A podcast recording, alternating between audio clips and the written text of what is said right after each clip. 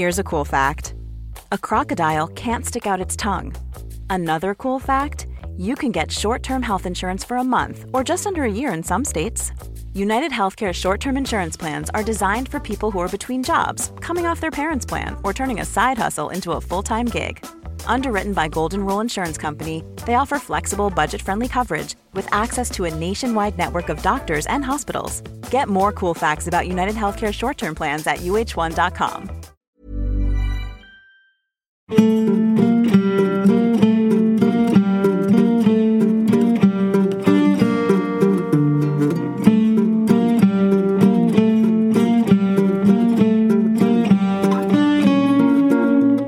und herzlich willkommen, liebe Hörerinnen und Hörer, zu einer neuen Folge von Klenk und Reiter, dem Falter Podcast aus der Gerichtsmedizin. Mein Name ist Florian Klenk, ich bin der Chefredakteur der Wiener Wochenzeitung Falter und mir gegenüber hat wieder Platz genommen Christian Reiter, Gerichtsmediziner. Herr Professor, jetzt haben wir uns ein paar Wochen nicht mehr gesehen, seitdem wir den Live-Podcast im Wiener Stadtsaal aufgenommen haben. Wenn Sie das nachhören wollen, äh, liebe Zuhörerinnen und Zuhörer, das gibt es auch in der Podcast-Bibliothek, Sie können das nachhören. Haben Sie uns, das Falter-Team hier, Miriam Hübel, die die Regie macht, und Philipp Dietrich, der die Aufnahmeleitung macht, und mich, haben Sie uns schon ein bisschen vermisst? Ja, vermisst wäre übertrieben, aber es geht mir schon irgendwie ab. Ihr wisst ja, dass ich ein kommunikativer Typ bin äh, und ich gerne über meine Geschichten erzähle und noch so viele Geschichten auf Lager habe und ich immer wieder freue mich, dass die Leute unsere Geschichten gerne hören. Und das äh, führt dazu, dass ich mich schon ein, wieder ein bisschen danach sehne, äh, Geschichten zu erzählen. Mich freut es so sehr, weil ich kann eigentlich nicht mehr durch die Stadt gehen, ohne dass mich irgendwer anspricht auf ihre Erzählungen. Also kürzlich hat mir ein Rechtsanwalt erzählt, ein Strafverteidiger ist gerade Vater geworden ähm, und er hat von seiner Schwiegermutter eine ganze Kiste selbst gekochtes Apfelmus bekommen und er hat es weggeschmissen, nachdem er die Folge des tödliche Apfelmus gehört hat. Ich gebe zu, dass ich seither auch kein Apfelmus mehr essen kann. Ähm, wir haben uns was ausgedacht, weil wir jetzt die zweite Staffel produzieren. Da graben wir wieder in Ihrem Fundus an Geschichten. Sie müssen vielleicht wissen, wie das zustande kommt. Der Professor Reiter gibt mir immer seine Fachaufsätze, die er äh, für gerichtsmedizinische Journale geschrieben hat. Die lese ich mir dann durch. Das sind so ganz kleingedruckte, lange, spannende Texte und aus diesen Fällen kombinieren wir dann verschiedene Geschichten und hängen Dinge zusammen, die vielleicht auf den ersten Blick gar nichts zu tun haben. Nämlich zum Beispiel den Mord an einem Mädchen im Jahr 1945 im russisch besetzten Reichenau mit dem Fall eines polnischen Arbeiters, den sie irgendwo bei St. Valentin auf der Autobahn gefunden haben. Das können Sie sich nachhören. Die Folge heißt Der Herr der Fliegen. Der Herr der Fliegen, wer das ist, das verraten wir jetzt nicht. Um diese Zeit zu überbrücken, wo wir diese Staffeln vorbereiten, haben wir uns was ausgedacht. Nämlich, wir haben einen Aufruf gemacht im Netz um Sie, liebe Zuhörerinnen und Zuhörer, zu bitten, uns spannende Fragen zu schicken, die wir dann hier sozusagen live im Podcast beantworten. Den Teil 1 dieser Frage- und Antwortfolge finden Sie direkt vor dieser Folge in Ihrer Podcast-App. Und auch heute wollen wir wieder ein paar Hörerinnen und Hörerfragen beantworten. Heute starten wir mit einer historischen Frage. Über Beethoven, da haben wir in Staffel 1 schon gesprochen, das müssen Sie sich auch unbedingt anhören wie Beethoven auf einem Strohsack in der Schwarz-Spanier-Straße elendiglich verstorben ist und warum. Und diesmal geht es um Wolfgang Amadeus Mozart. Lieber Herr Klenk, lieber Dr. Reiter, mein Name ist Gabi Saidi, ich bin Fremdenführerin in Wien und mache Nachtführungen auf dem Wiener Zentralfriedhof.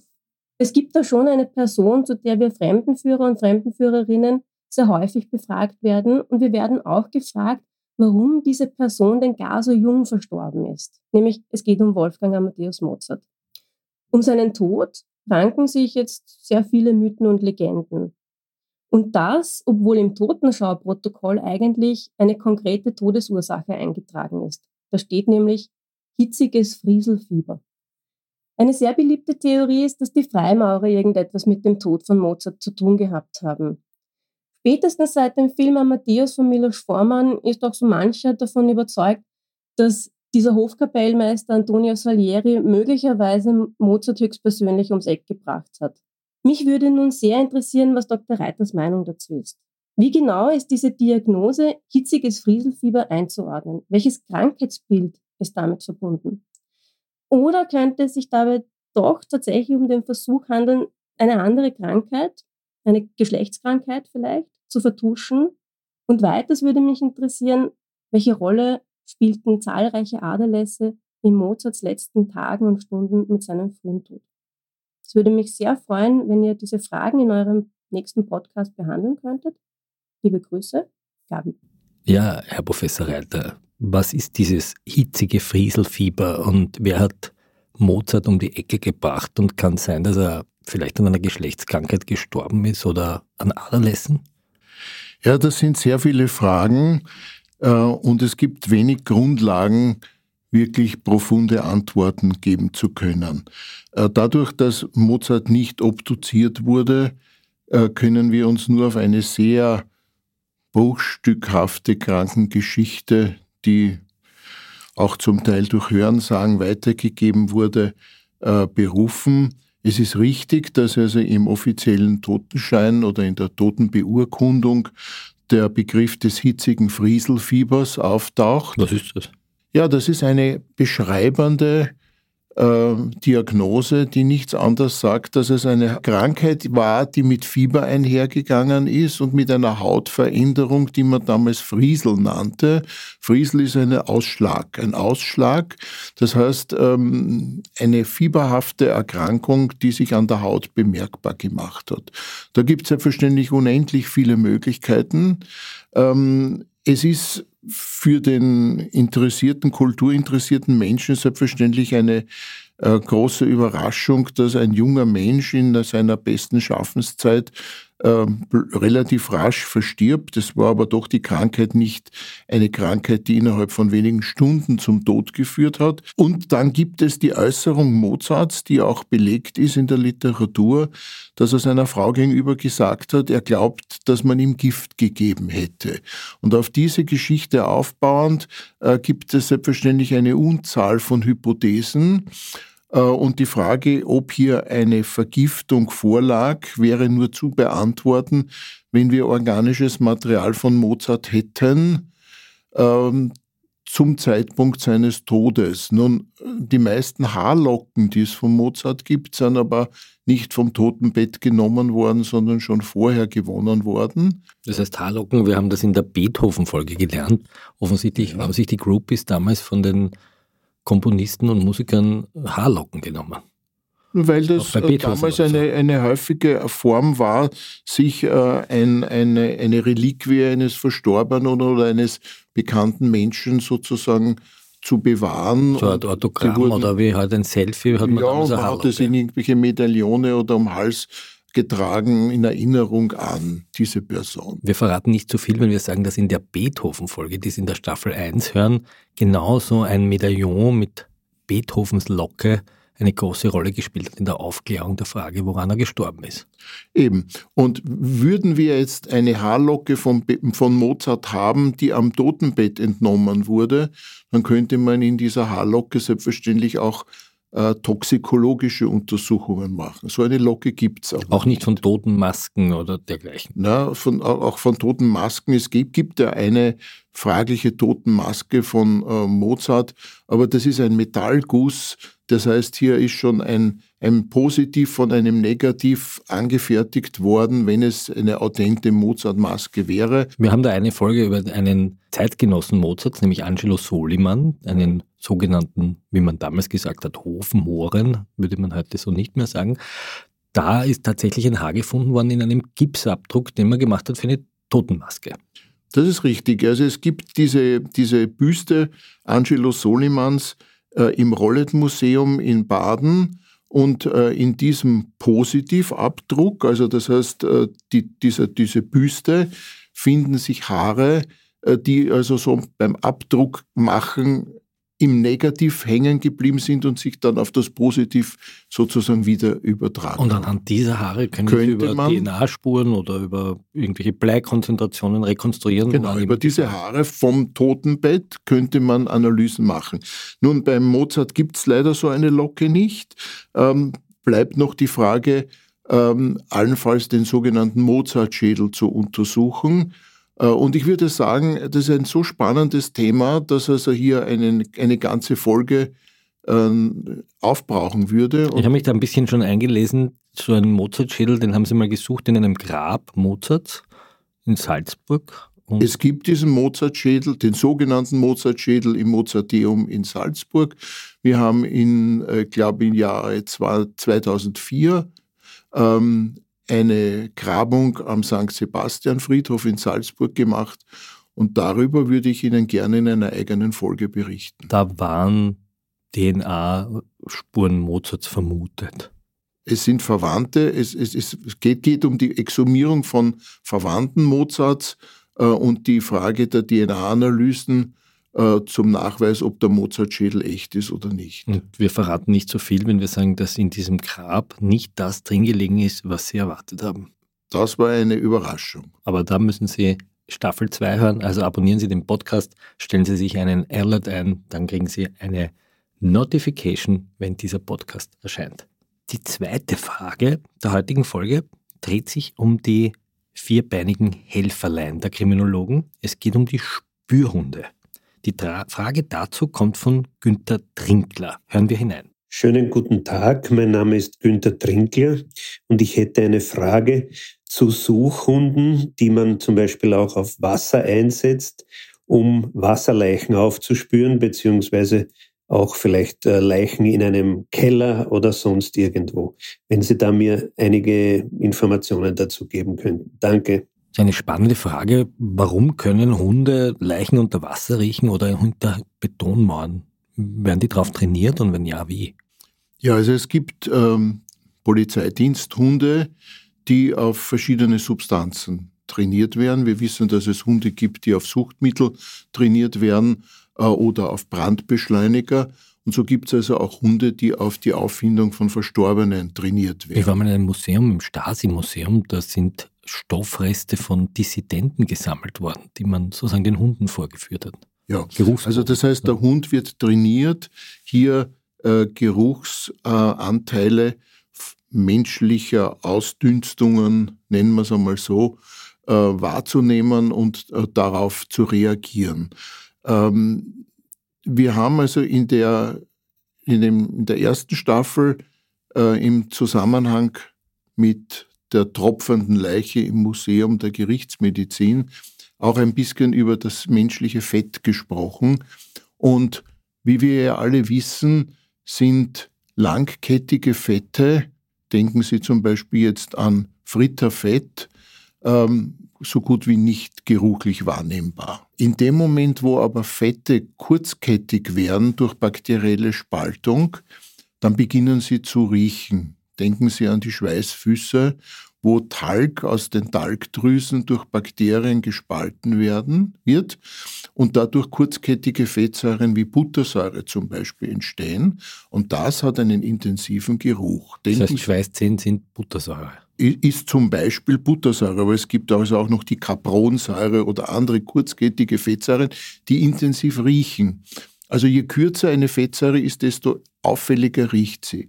Das heißt also ein Leichnam, der jetzt beginnt, sich bakteriell zu zersetzen, da kommt es auch zu einer Veränderung der Fettsäuren und es entstehen Duft- oder Geruchsstoffe, die wir Menschen wahrnehmen, aber Hunde selbstverständlich noch besser. Äh, die Zusammensetzung der Fettsäuren in einem Leichnam hängt extrem stark von der Ernährung des Leichnams, also der, des, der Person vor dem Tod zusammen, äh, weil ja auch die Fettsäuren im Körper mit der Nahrung aufgenommen werden und auch in unseren Talgdrüsen werden Fette, ein Fettbouquet ausgeschieden, das sehr charakteristisch für jeden von uns ist. Das bedeutet, dass also auch Hunde unterscheiden können zwischen verschiedenen Menschen, weil sie eben unterschiedliche Fettsäuren in ihren Talgdrüsen ausscheiden. Das macht auch den jeweiligen Körpergeruch eines Gegenübers aus. Das heißt, ein Hund kann verschiedene Menschen unterscheiden. Das ist der Grund, warum er den Briefträger anfällt und das Härchen vielleicht nicht. Vielleicht liegt es aber auch am Briefträger, ja. Aber de facto ist, äh, Hunde in einer Rotte, in einer, wenn sie gemeinsam jagen, Wölfe, riechen ihre Partner in der Jagd durch den charakteristischen Geruch des jeweiligen Rudelmitgliedes. Und können sich daher nicht nur optisch, sondern auch geruchlich orientieren, wo ist wer in diesem Rudel weil jeder Hund und auch jeder Mensch einen eigenen Körpergeruch hat. Denken Sie daran, wenn Sie mit jemandem im Lift fahren, da gibt es Leute, die stinken für jemanden und die anderen riechen eher angenehm, weil jeder halt seinen Körpergeruch hat. Das ist eine Mischung aus Bakterien und aus Fettsäuren. Nun, warum ich das also alles erzähle, liegt darin, dass wenn also ein Leichnam jetzt bakteriell abgebaut wird, sei es an der Luft oder unter Wasser, dann steigen Düfte auf. Im Wasser steigen nicht Düfte auf, sondern es steigen Fetttropfen auf. Die spreiten sich an der Oberfläche, es entsteht so eine Art Fettring oder so diese Regenbogen äh, widerspiegelnden Fettpfützen und dort kann der Hund, wenn er mit einer Zille über diese Location drüber fährt, wahrnehmen, halt, hier gibt es riechende Fettsäurefilme und kann daher ähm, angeben, hier ist eine Leiche unter der Wasseroberfläche. Und das geht selbstverständlich noch besser in Räumen, wenn irgendwo in einem Kellerabteil irgendwo hinter Gerümpel eine Leiche versteckt ist und dann nimmt der Hund einfach wahr, dass da Düfte kommen. Ich verrate nicht so viel, aber in einer Folge der ersten Staffel erzählen Sie, dass Sie selber bei Spaziergängen oft Gerüche wahrnehmen, die andere nicht wahrnehmen und tatsächlich manchmal totes Getier finden oder ja, weil ja die Nase eines Gerichtsmediziners nicht taub geworden ist, sondern eben gerade auch auf diese Geruchskomponenten sensibilisiert wurde. Das heißt, Sie riechen, wenn Sie in einen Obduktionssaal hineingehen, riechen Sie sozusagen schon möglicherweise, woran Leute gestorben sind? Es gibt Verstorbene, die ganz charakteristische Gerüche von sich geben, aus denen man einen Hinweis auf die Todesursache gewinnen kann. Aber äh, wenn ich im Wald spazieren gehe und es liegt irgendwo ein Kadaver, dann rieche ich das wahrscheinlich eher als der Durchschnittsbürger, weil ich einfach äh, im Kopf dieses Geruchsbouquet habe. Und äh, Leichenspürhunde, die ja einen, ein Vielfaches der Empfindlichkeit haben, äh, solche Gerüche wahrzunehmen, die werden trainiert. Und zwar, wir haben also ein Projekt an der Anatomie initiiert, dass Verstorbene, die wir obduzieren auf der Gerichtsmedizin äh, und die faul sind und die sich zu Lebzeiten der Wissenschaft vermacht haben. Solche Fälle gibt's, wo der Anatom ja eigentlich ähm, Weichteile nicht mehr sezieren kann, sie auch nicht mehr für Lehrzwecke verwenden kann. Ein Glücksfall für den Gerichtsmediziner. Ja, er kann sie höchstens ähm, präparieren, dass Knochen Präparate entstehen, aber diese Leichen sind faul, sind für die Lehre und für die Wissenschaft nicht mehr so aussagekräftig und so brauchbar. Aber diese Verstorbenen, die ja faulen, äh, von diesen Leichen werden Präparate gewonnen und mit diesen Präparaten kann man solche Hunde trainieren. Das wird selbstverständlich in einer Weise gemacht, dass der Hund keinen direkten Kontakt mit dem Leichenteil hat, aber äh, in einer Box mit entsprechenden Öffnungen, wo der Hund riechen kann, aber keinen Kontakt mit dem Gewebe hat. So werden diese Hunde trainiert. Würden sie nämlich mit Kadavern von Tieren trainiert werden, wir kennen so einen Fall, wo also eine Leiche gesucht wurde in einem Ziegelteich südlich von Wien.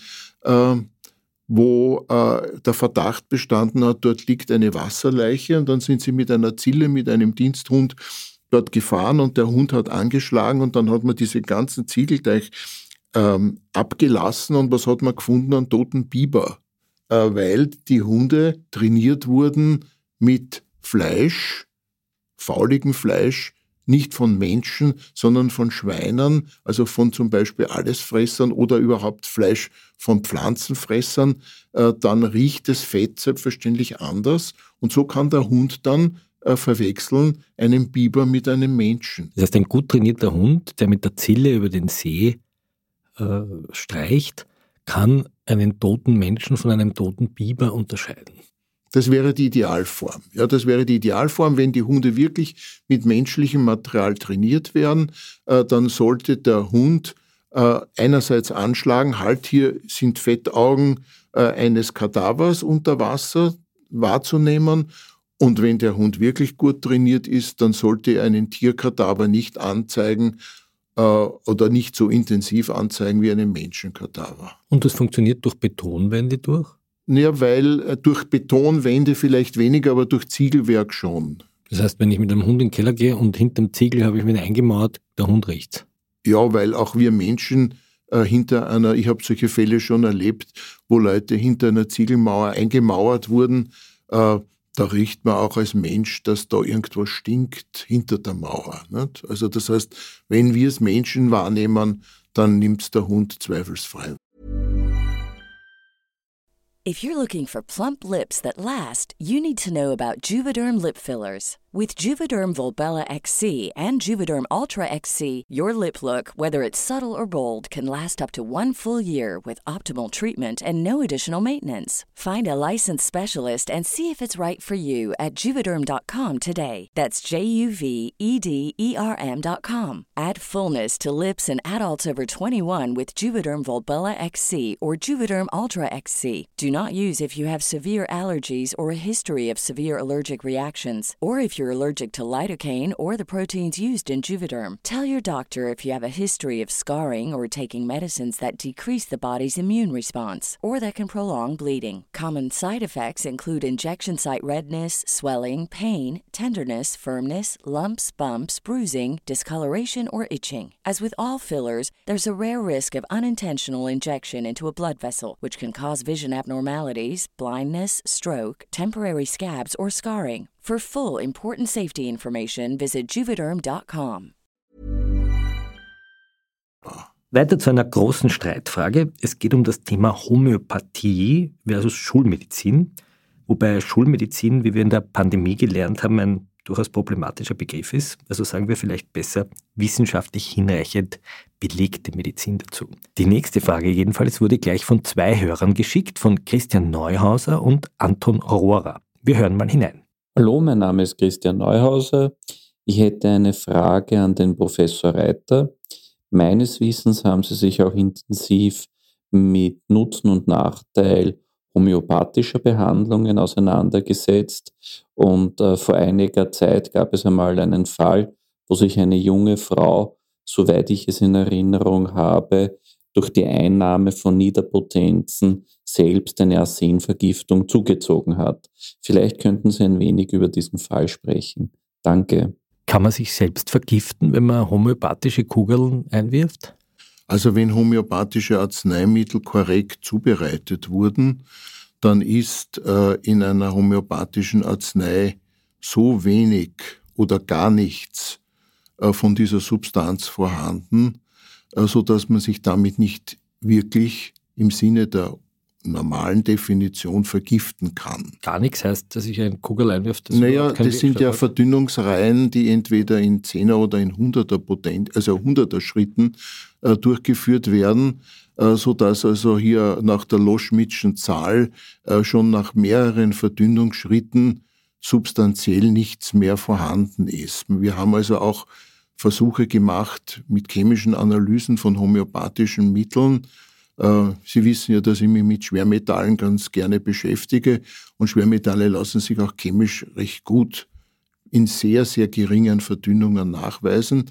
Und, und schon nach mehreren Verdünnungsschritten äh, ist in so einem Kugel nichts mehr drinnen. Also wenn Sie ein Sushi essen gehen, haben Sie mehr Quecksilber und Arsen aufgenommen in den Körper, als wenn Sie kiloweise solche Kugeln zu sich nehmen. Aber jetzt verdienen ja die Ärzte und die homöopathische Industrie viel Geld damit. Das heißt, die verkaufen uns Kugeln, wo gar nichts drin ist. Ja, und das ist eben das Spannende an dieser Thematik, mit der ich mich jetzt seit über 30 Jahren schon auch beschäftige, muss aber zugeben, dass ich bis heute noch keine wirklich schlüssige Antwort weiß. Und wir sollten darüber auch eine eigene Podcast Folge machen, weil es etwas aus, ausufernder ist, jetzt auf diese Frage zu antworten. Und der Kollege Neuhauser als auch der Kollege Rohrer sind beide Ärzte. Ich kenne sie beide.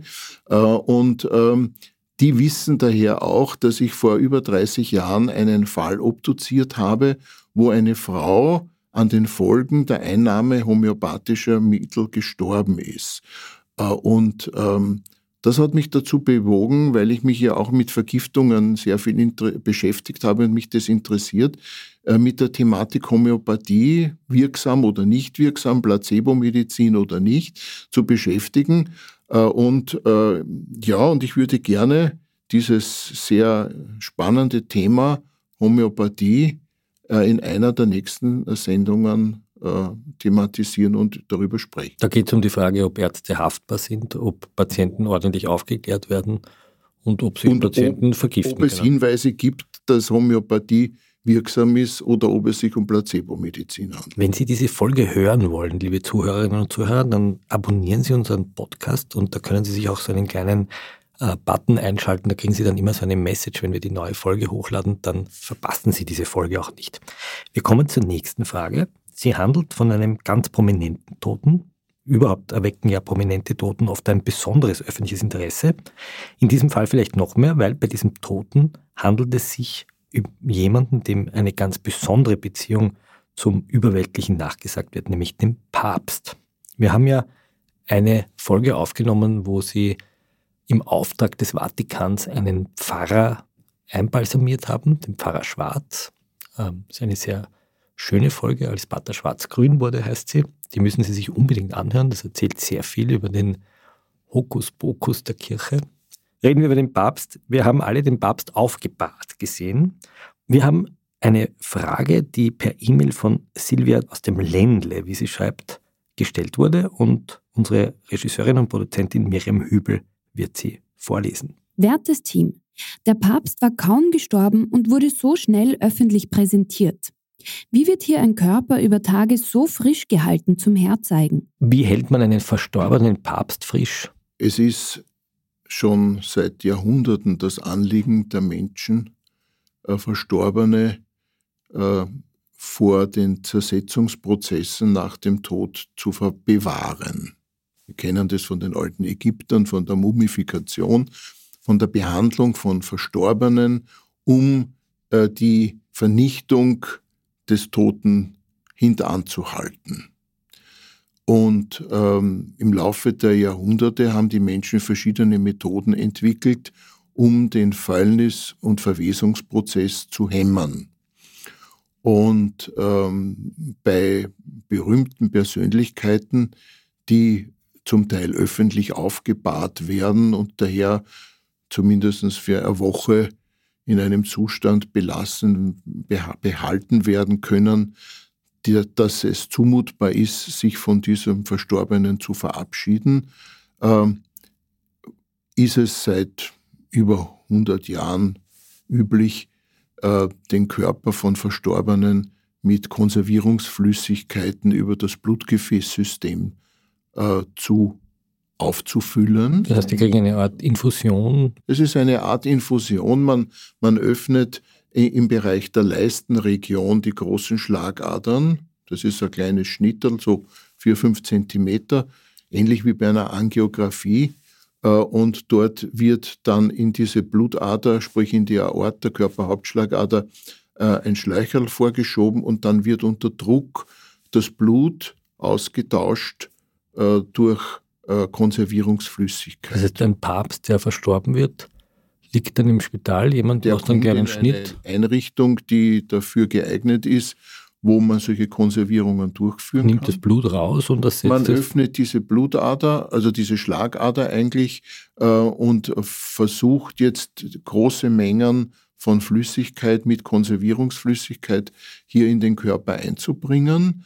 Ähm, da kommt es dann meistens zum Gerinnen auch des Blutes und auch zum äh, Eiweißdenaturierung, also zum Eiweißstockung äh, der Körpergewebe. Die Verstorbenen kriegen dadurch auch ein bisschen einen, einen, einen graubraunen Farbton. Es, es, es, die Rosigkeit geht ein bisschen verloren. Es gibt schon Konservierungsflüssigkeiten, wo man die Rosigkeit auch ein bisschen bewahren kann. Es ist, da gibt es so Geheimrezepte von den jeweiligen ähm, Thanatologen. So heißen die. So nennt man diese Wissenschaft. Das heißt, das machen nicht Gerichtsmediziner, sondern Thanatologen. Ja, das sind Leute, die sich spezialisiert haben auf die Konservierung und nach dem Tod Bewahrung des Erscheinungsbildes. Eines Wer macht das noch außer Päpsten? Bestattungs und das sind, das sind eigentlich Spezialgebiete im Bestattungswesen, aber es machen selbstverständlich auch Anatomen, denn denken Sie zum Beispiel daran, dass Medizinstudenten am Anfang des Medizinstudiums ja obduzieren an Verstorbenen, die sich der Anatomie vermacht haben. Äh, und diese Obduktionen ja oft über viele Wochen stattfinden und der Leichnam ja äh, hier in einem Zustand bleiben muss über viele Wochen, dass er präparierbar ist und nicht zum Faulen beginnt. So haben die Anatomen entsprechende Einrichtungen, um solche Leichen zu konservieren. Man verwendet meistens als Grundsubstanz äh, Formaldehyd kann aber auch noch andere Beimengungen dazugeben. Die Medizinstudenten kennen das und die Studentinnen, weil das so das ist das dieser, riecht, zum Teil das kriegt man nicht aus. Ne? Aber es wird also bei den Medizinstudenten auch äh, Carbolsäure dazugegeben, äh, auch ein sehr lange bekanntes Konservierungsmittel, zum Teil auch gut gegen Schimmel, weil wenn man an einen Leichnam wochenlang präpariert und der feucht gehalten werden muss, dann besteht immer das Risiko, dass sich Schimmel bildet. Also es gibt hier verschiedenste Mixturen von Konservierungsflüssigkeiten äh, und man führt so eine Infusion durch mit mehreren Liter solcher Konservierungsflüssigkeiten, um diese Personen dann zu bewahren. Was würde passieren, wenn das nicht wäre? Wie, würde so ein na, Dann würde es sehr rasch zu Verfärbungen des Leichnams kommen und es käme auch zur Gasbildung und es wäre dann, äh, würden dann Flüssigkeiten aus Mund und Nase austreten. Auch dazu haben wir eine Folge gemacht, die ja. heißt Die lebenden Toten über die Vampire unter der Zeit Maria Theresias. So ist es. Und ähm, das ist unzumutbar für Leute, die sich verabschieden wollen. Das heißt, also hier möcht, muss man einen Art sterilen Zustand oder einen sehr abakteriellen Zustand herbeiführen. Und ähm, ich kenne eine Geschichte aus der Anatomie in Wien. Als der Kaiser Franz Josef gestorben ist, hat die Anatomie in Wien den Auftrag bekommen, den Kaiser zu konservieren, damit er aufgebahrt werden kann und sich die Bevölkerung verabschieden kann. Und der Kaiser war ja schon hochbetagt und hatte, was wir jetzt im Nachhinein mehr oder weniger daraus schließen können, schon sehr stark verkalkte Halsgefäße gehabt, die auch die Versorgung des Gehirnes schon etwas beeinträchtigt haben. Und als man den Leichnam des Kaiser Franz Josefs konserviert hat, ist in den Kopf kaum eine Konservierungsflüssigkeit hineingekommen, weil ihm die Gefäße so eng und verkalkt waren. Und der Kaiser ist im aufgebahrten Zustand, ist die Gesichtsregion relativ bald äh, von Fäulnis befallen worden. Äh, und man hat den Anatomen dann große Vorwürfe gemacht, sie hätten das schlampig gemacht.